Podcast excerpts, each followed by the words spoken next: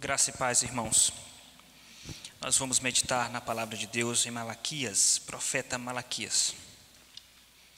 Capítulo 2, versículo 13 a 16. Malaquias capítulo 2, versículo 13 até o versículo 16. Ainda fazeis isto: cobris o altar do Senhor de lágrimas, de choro e de gemidos de sorte que ele já não olha para a oferta, nem a aceita com prazer da vossa mão. E perguntais: por quê?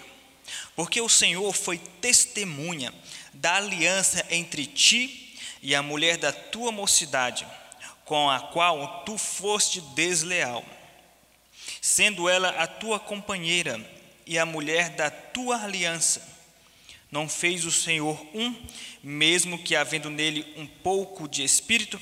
E por que somente um? Ele buscava a descendência que prometera.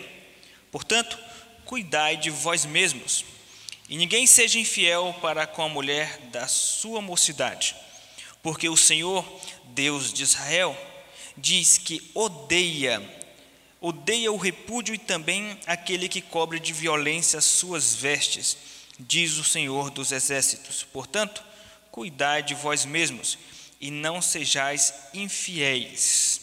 Vamos orar mais uma vez para que Deus fale aos nossos corações. Senhor nosso Deus, nós nos humilhamos perante a tua soberana presença, perante a tua santa presença. Como está escrito em tua palavra, em Hebreus 4,16 para nós nos achegar junto ao trono da graça, a fim de alcançar socorro em tempo oportuno. Nós queremos pedir, Pai, que o Senhor venha nos socorrer nesta noite, iluminando os olhos de nossos corações e da nossa mente, de maneira que todo o processo de transmissão e recepção da palavra seja intermediado pelo poder do Teu Espírito Santo. Glorifica o Teu nome, santifica a Tua igreja e que as exortações da tua palavra sejam mecanismos pelos quais o teu Espírito Santo irá se apoderar para transformar o nosso caráter cada vez mais. Glorifica o teu nome. Tudo isso nós te pedimos em nome de Jesus. Amém. Meus queridos irmãos, um dos sinais dos fins dos tempos, na verdade, é o aumento da iniquidade. Nós costumamos focar no tema fim dos tempos em grandes eventos, como a questão da marca da besta, o anticristo e perseguições. E nós esquecemos, por vezes, que um dos sinais, um dos eventos que acontecerá, que antecederá a volta de Cristo, é o aumento da iniquidade, o aumento da imoralidade que está por trás deste aumento da iniquidade, como preparação para o advento do anticristo.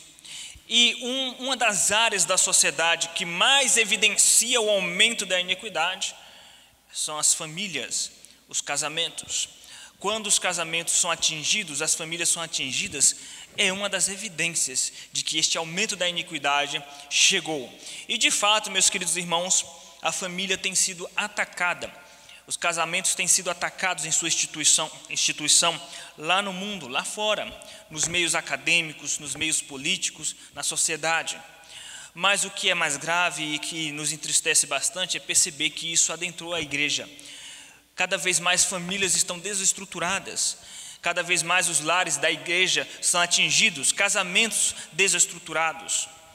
E aqui nós vamos dar um foco no que diz respeito ao adultério, à infidelidade conjugal. Cada vez mais casos e mais casos de adultério têm acometido as famílias da igreja. Só em um único ano, meus irmãos, um pastor, ele recebe em seu consultório, gabinete ou, ou em sua casa, não só um, dois ou três casos de casais em que uma das partes cometeu adultério. Tem sido crescente o número de adultério dentro, dentro da igreja ou dentro das famílias cristãs. É assustador a incidência de infidelidade dentro das famílias cristãs. É assustador. É algo de fato que entristece muito o nosso coração e para que nós eh, de fato venhamos a vigiar conforme prescreve a palavra de Deus. Isso é resultado do aumento da iniquidade. O aumento da iniquidade tem provocado isso. Todavia, meus irmãos, A infidelidade, o adultério, não é um problema apenas de nossos dias. Desde os dias de Malaquias, que viveu ali por volta de 516 a.C., aquela família, a família uh, uh, do povo de Deus entre os judeus, estavam, estava de fato desestabilizada. Onde havia casamentos mistos né, entre crentes e descrentes, onde havia casos de adultério, como é relatado aqui onde muitos homens, e às vezes até mesmo sacerdotes, pelo contexto nós percebemos isso, estavam cometendo infidelidade conjugal. Nós precisamos entender, meus irmãos, meus eh, irmãos, que isso traz implicações sérias para a vida cristã. E é sobre isso que nós iremos falar nesta noite com base nesse texto. As implicações do adultério. E a primeira implicação do adultério, meus irmãos, é que o adultério implica em um pecado grave, para não dizer um pecado gravíssimo diante de Deus. Nós já vimos em outras mensagens, em outros sermões, que existem sim tipos, variações da gravidade de pecados. Algumas pessoas não concordam, algumas pessoas acham que ah, não, existe, não existe pecadinho e nem pecadão. De fato, não existe pecadinho. Todo pecado é grave diante de Deus. Todo pecado é grave e todo pecado torna o homem merecedor do inferno. Mas existem pecados mais graves do que outros. E as evidências são muitas nas escrituras sagradas. Salmo 19, Davi diz: Livra-me de tão grande transgressão, falando da soberba. Está escrito em Isaías capítulo 1, versículo 16 e 17: Ainda que os vossos pecados sejam vermelhos como a escarlata. O que, que ele está dizendo? Ainda que os vossos pecados sejam gravíssimos.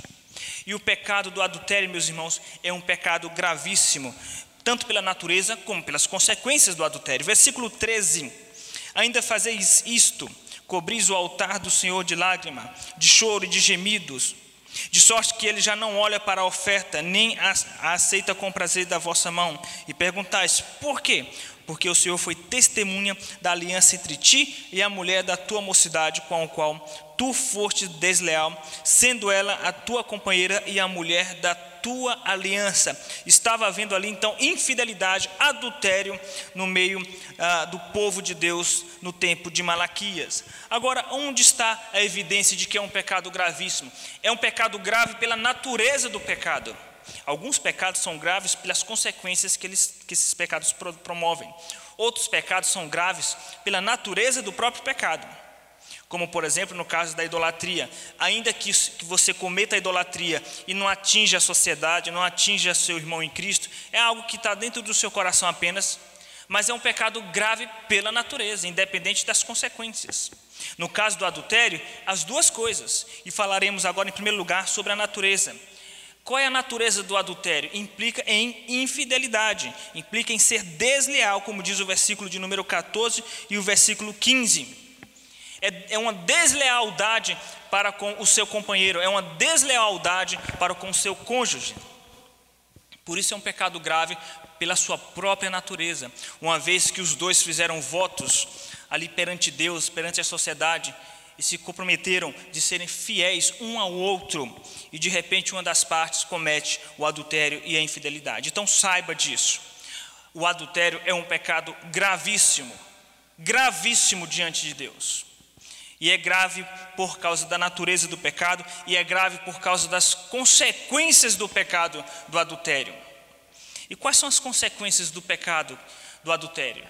Uma das consequências, meus irmãos, mais terríveis é a destruição daquela família, é a destruição daquele lar, o que será intermediado por um divórcio, porque na maioria das vezes o adultério vai provocar o divórcio o que fica implícito no versículo 16, porque o Senhor Deus de Israel diz que odeia o repúdio.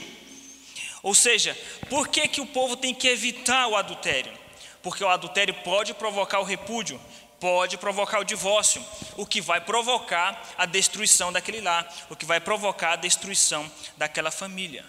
A pessoa que comete adultério, ela não para para pensar nas consequências por causa de momentos de, de, ou de vingança ou de prazer, ela destrói toda a sua casa, destrói o emocional e o psicológico de seus filhos.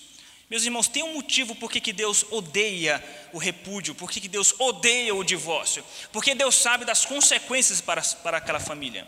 para a consequência, as consequências para os filhos daquele matrimônio. Meus irmãos, o divórcio sempre deixa marcas na vida do casal, deixa marcas na vida dos filhos. Não tem jeito, sempre deixará marcas, mesmo que seja por um motivo justificável, porque o adultério é o único motivo justificável para o divórcio, ou seja, é o único motivo que Deus autoriza o divórcio. Eu vou repetir: qual é o único motivo que Deus autoriza o divórcio? Infidelidade conjugal. Estou falando isso com base nas próprias palavras de Cristo Jesus. Respondendo aos fariseus, ele disse: a não ser por causa de relações sexuais ilícitas. Mesmo assim, mesmo sendo por um motivo justificável, traz uma desordem, traz destruição para a família. Veja que o diabo faz de tudo para que aconteça o adultério, porque ele sabe que o adultério vai trazer um divórcio, vai destruir as famílias, vai destruir a, a, vida psicológica e emocional, tanto do casal como dos filhos. Então, é um pecado gravíssimo. Pela natureza, qual é a natureza do, do divórcio? Provoca a deslealdade, a infidelidade, machuca a alma do seu companheiro. É gravíssimo pelas consequências, porque vai provocar um divórcio e o que fica evidente, meus irmãos, essa, essa a consequência, essa gravidade desse pecado é a rejeição de Deus. Quando a pessoa vive no adultério, Deus já não aceita as suas obras, Deus já não aceita o seu culto, Deus já não aceita a sua oferta. O que fica, o que evidencia mais ainda a gravidade deste pecado. Veja o versículo de número 13. Deus rejeita a oferta do adúltero, mesmo que seja mediante uma aparente espiritualidade, uma aparente piedade. Versículo 13: Ainda fazeis isto, cobris o altar do Senhor de lágrimas, de choro, de gemidos, de sorte que ele já não olha para a oferta, nem a aceita com prazer da vossa mão. Provavelmente aqui uma referência aos sacerdotes que estavam cometendo adultério. Tudo indica que haviam sacerdotes no meio de Israel cometendo adultério e oferecendo ofertas e sacrifícios a Deus, como se nada estivesse acontecendo. Isso nos faz lembrar dos filhos de Eli. Os filhos de Eli estavam prestando serviço sagrado no templo e cometendo é, todo tipo de ato imoral é, com as mulheres de Israel, o que era notório, o escândalo que havia em Israel por causa disso. E Deus certamente disciplinou e corrigiu aqueles homens. Nós lemos na liturgia, meus irmãos, em Hebreus capítulo de número 13, versículo 4, seja o, o, o leito, o matrimônio sem mácula, porque Deus julgará os impuros e os adúlteros. Deus, ele julga de fato os impuros e os adúlteros. Olha o que aconteceu com Davi depois que ele cometeu adultério. A vida dele foi uma desgraça depois daquilo. Foi uma desgraça completa na vida dos filhos, na vida da família de Davi, que durou anos, anos na vida de Davi aquela desgraças, aquela desgraça. Quantos, quantos homens de Deus, pastores, presbíteros, diáconos, que serviam a Deus, que tinham um bom testemunho, mas de repente, por um vacilo, caiu em adultério e nunca mais conseguiu se levantar. Meus irmãos, no que diz respeito a pastores, nunca mais o ministério daquele pastor vai ser o mesmo, se é que ele vai voltar um dia para o ministério. Isso porque é um pecado gravíssimo. É um pecado gravíssimo, o que fica evidente porque Deus rejeita. E veja o cinismo daquele povo. Eles estavam cometendo adultério, imoralidade sexual, mas iam para o culto como se nada estivesse acontecendo. Choravam, né, derramavam lágrimas durante o culto, durante a cerimônia da oferta, do sacrifício. E dentro da igreja existem pessoas que cometem adultério, mas no dia do culto cantam hinos, cantam louvores, e ainda dizem que gostam de igrejas que não são tão frias, gostam de igreja mais animada, que faz chorar. E chora no culto, levanta as mãos, se anima, depois volta para casa e cai na pornografia, que é um tipo também de adultério. Cai na pornografia. Ou trai a sua esposa, ou trai o seu marido. Mas depois, no domingo, vai para o culto como se nada tivesse acontecendo. Certamente Deus não vai receber essa oferta. Certamente Deus não recebe, como está escrito no versículo 13, nem aceita com prazer da vossa mão. Deus rejeita e Deus julga. Versículo 5, capítulo 3, versículo 5. Chegar-me-eis a vós outros para juízo, Serei testemunha veloz contra os feiticeiros e contra os adúlteros. Uma testemunha veloz contra os adúlteros. Então, tanto os irmãos que estão aqui, como os que estão nos ouvindo, nos assistindo pela internet, se algum que está assistindo essa mensagem está cometendo adultério, se converta enquanto é tempo, se arrependa do seu pecado. Se você tem vivido na pornografia ou na imoralidade sexual, saiba que Deus vai julgar caso você não se arrependa. Veja, não é uma profecia que eu estou dando, eu estou apenas relatando o que o próprio Deus fala na palavra.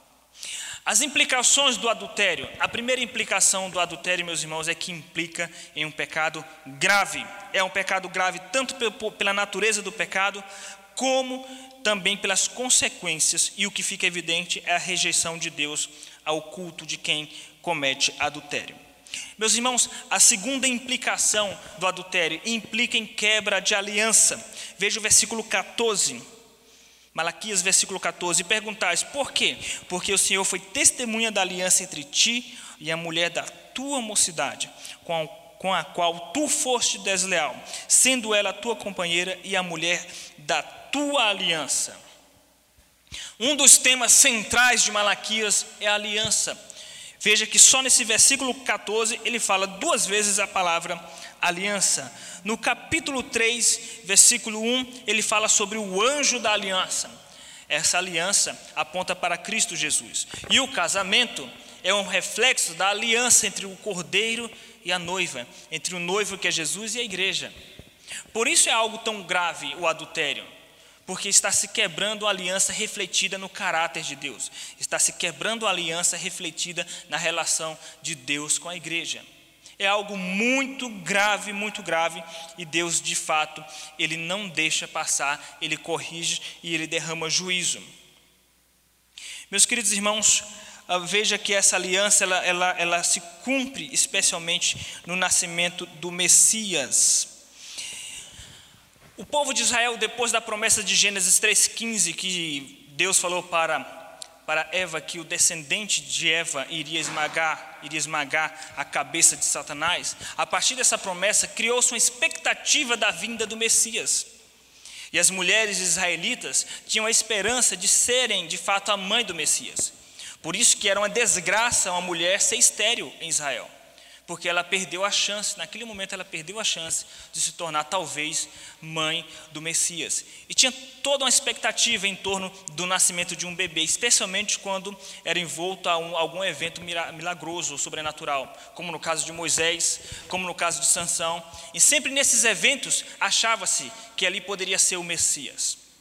Veja a, a, a, ênfase que o autor dá a respeito da questão da descendência, relacionando a aliança com a descendência. Versículo 15: Não fez o Senhor um, mesmo que havendo nele um pouco de espírito? Porque somente um? Ele buscava a descendência que prometera. Portanto, cuidai de vós mesmos e ninguém seja infiel para com a mulher da sua mocidade. Esse portanto está explicando por que, que nós devemos ser fiéis, ou por que, que o povo de Deus naquela época tinha que ser fiel e tinha que evitar o adultério. Porque a partir do momento que se casam, os dois se tornam um, se tornam uma só carne. Uma só carne. Agora, os autores, os teólogos têm dificuldade de interpretar o que significa havendo nele um pouco de espírito. Talvez só na glória nós vamos entender o que significa isso, o que significa havendo nele um pouco de espírito. Mas nós sabemos o que significa Deus ter feito apenas um, a partir do fato de que nós temos um só Deus e um só Pai, versículo 10. Não temos nós todos o mesmo Pai, não nos criou o mesmo Deus, por que seremos desleais uns para com os outros, profanando a aliança de nossos pais? Então, meus irmãos, o versículo 15 ressalta que eles se tornavam um, uma só carne, e a partir dessa relação de se tornar uma só carne, vinha a descendência, e a partir dessa descendência poderia vir o Messias. Por isso era um agravante a mais o fato de que isso poderia ah, trazer esse tipo de maldição, no sentido de contrariar a aliança que apontava para o Messias. Era uma quebra de aliança, e ainda é uma quebra de aliança. Por isso é um pecado gravíssimo. Meus irmãos, o adultério implica, em primeiro lugar, em um pecado gravíssimo, implica, em segundo lugar, em quebra da aliança, aliança que reflete a aliança com Deus. E por último, o adultério, meus irmãos, implica em um ato de injustiça para com a vítima, para com aquele que sofreu o adultério. Então, implica em injustiça. Versículo 14. Onde está esse ato de injustiça no versículo 14? E perguntais, por quê? Porque o Senhor foi testemunha da aliança entre ti e a mulher da tua mocidade, com a qual tu foste desleal, sendo ela tua companheira e a mulher da tua aliança. Veja se de fato não é isso que acontece. O adultério provoca esse ato de injustiça. O adultério é uma injustiça. Porque o homem está lá casado com a sua companheira, com a sua mulher, e a mulher se dedica ao marido, faz eh, ajuda, né, fazendo comida para agradar o marido, cuida dos afazeres de casa, cuida das crianças.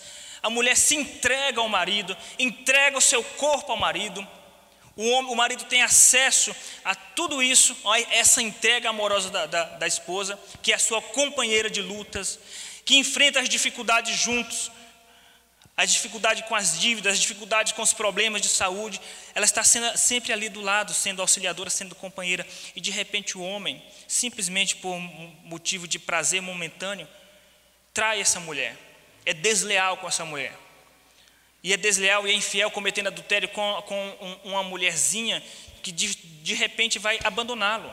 Não é aquela mulher que é a companheira. Se você tem cometido esse tipo de ato, saiba que essa mulher pela qual você tem cometido adultério não vai se prestar ao serviço de te amar e de te servir como a sua esposa. Por isso é um, um ato de injustiça, meus queridos irmãos. Obviamente, o princípio se aplica para ambos os lados, não só para no caso de um homem que trai, mas também da mulher que trai o seu marido. Mas o princípio é o mesmo, é um ato de injustiça. O homem deixar sua esposa em casa, ou cuidando dos filhos, ou, ou cuidando da casa, e de repente ele traí-la e, e cometer o adultério. Serve para ambos os casos, não só para o homem, mas também para a mulher. Lembrando, meus irmãos, que é um ato de injustiça porque é uma deslealdade com a companheira e também fere o princípio da entrega sexual. Versículo 15 fala sobre essa entrega sexual. Não fez o Senhor um, mesmo que havendo nele um pouco de espírito, e por que somente um? Ele buscava a descendência que prometera. Portanto, cuidai de vós mesmos e ninguém seja infiel para com a mulher da sua mocidade. Ele fez um, e isso aqui é uma, é uma referência, meus irmãos, a questão da relação sexual. Ou seja, a mulher se entrega ao marido, entrega seu corpo ao marido, num ato de amor na relação sexual, e mesmo assim, às vezes, o marido ele trai a sua esposa cometendo adultério. Isso fere o princípio da entrega dos corpos, da entrega no ato sexual. É algo muito grave. É algo muito grave. Então, fica aqui o aviso de Deus para todos nós: vigiarmos e cuidar de nós mesmos. Talvez você não esteja cometendo adultério. Se isso se aplica à sua vida, graças a Deus por isso. Mas não é motivo para nós sermos arrogantes e acharmos que isso jamais aconteceria conosco, porque a soberba precede a queda. Todos aqueles que pensam que estão em pé e que dizem para si mesmos: Isso jamais aconteceria comigo. Adultério, eu, eu tenho todos os defeitos, mas adulterar não, jamais eu te trairia, nunca. A partir do momento que você diz isso, você está sendo arrogante. O que você tem que dizer é que Deus não permita uma desgraça dessa em minha vida, que Deus não permita que eu faça uma desgraça dessa. Você ora a Deus todos os dias, você dobra o joelho todos os dias, ora pelo seu esposo, Deus não permita que meu esposo caia em adultério, Deus não permita que minha esposa caia em adultério. E você ora para si mesmo, Deus não permita que eu caia em adultério. E você não tem que apenas orar, você tem que orar e vigiar e cuidar da sua vida para que isso não aconteça. Versículo 15, meus irmãos, e versículo 16. Não fez o Senhor um, mesmo que havendo nele um pouco de espírito, e por que somente um? Ele buscava a descendência que prometera. Portanto, cuidai de vós mesmos.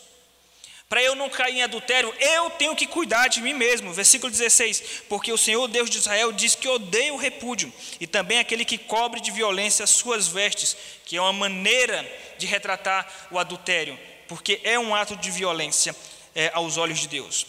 Diz o Senhor dos Exércitos: Portanto, cuidai de vós mesmos e não sejais infiéis. Duas vezes Deus dá essa ordem: cuidai de vós mesmos. Então, o mandamento de Deus é para nós vigiarmos, para não cairmos em tentação. Não sejamos arrogantes. Nós devemos, meus irmãos, orar desesperadamente perante o Senhor todos os dias. Estou falando aos casados. Quanto aos os que são namorados ou noivos, é óbvio que tem que vigiar para não cair no pecado sexual antes do casamento. Para os que já são casados, tem que orar todos os dias, porque os dias são maus porque a iniquidade é, aumentou. Isso significa, tome nota disso e lembre-se disso que eu irei falar agora. Os casamentos estão trincados, os casamentos estão trincados, fragilizados, cônjuges magoados uns com o outro, ou existem matrimônios, se não, talvez a grande maioria dos matrimônios não tem relação sexual dentro do próprio matrimônio onde uma das partes entra, entra em crise por falta de relação sexual por causa da negligência da outra parte. Somando isso, está o fato de que o mundo está cada vez mais podre moralmente. Podre moralmente, tanto na cultura, no entretenimento, nos filmes, nas séries, na internet, como aí fora. As mulheres se entregando a, a, aos homens, ou a prostituição, a pornografia gratuitamente. Meus irmãos, isso significa que nós estamos vivendo num período do grande aumento da oferta e da procura. Da oferta, da prostituição, da pornografia, do adultério, aumentou grandemente a oferta. Mas não só a oferta, porque os casamentos estão fragilizados, aumentou também a procura. Qual vai ser o resultado disso? Uma grande desgraça. Uma grande desgraça. E que Deus não permita que o seu casamento seja mais um casamento que vai que possa cair em desgraça. Que Deus guarde o seu matrimônio, que Deus guarde o seu casamento. Vigie, porque existe uma responsabilidade nossa nesse sentido. Então, vigie para que você não caia em adultério. Não deixe o seu casamento degringolar. Não entregue o seu matrimônio nas mãos do, diabo. Não entregue o seu casamento nas mãos do diabo por causa de mero capricho. E se o seu casamento está instável, em, em crise, procure ajuda imediatamente.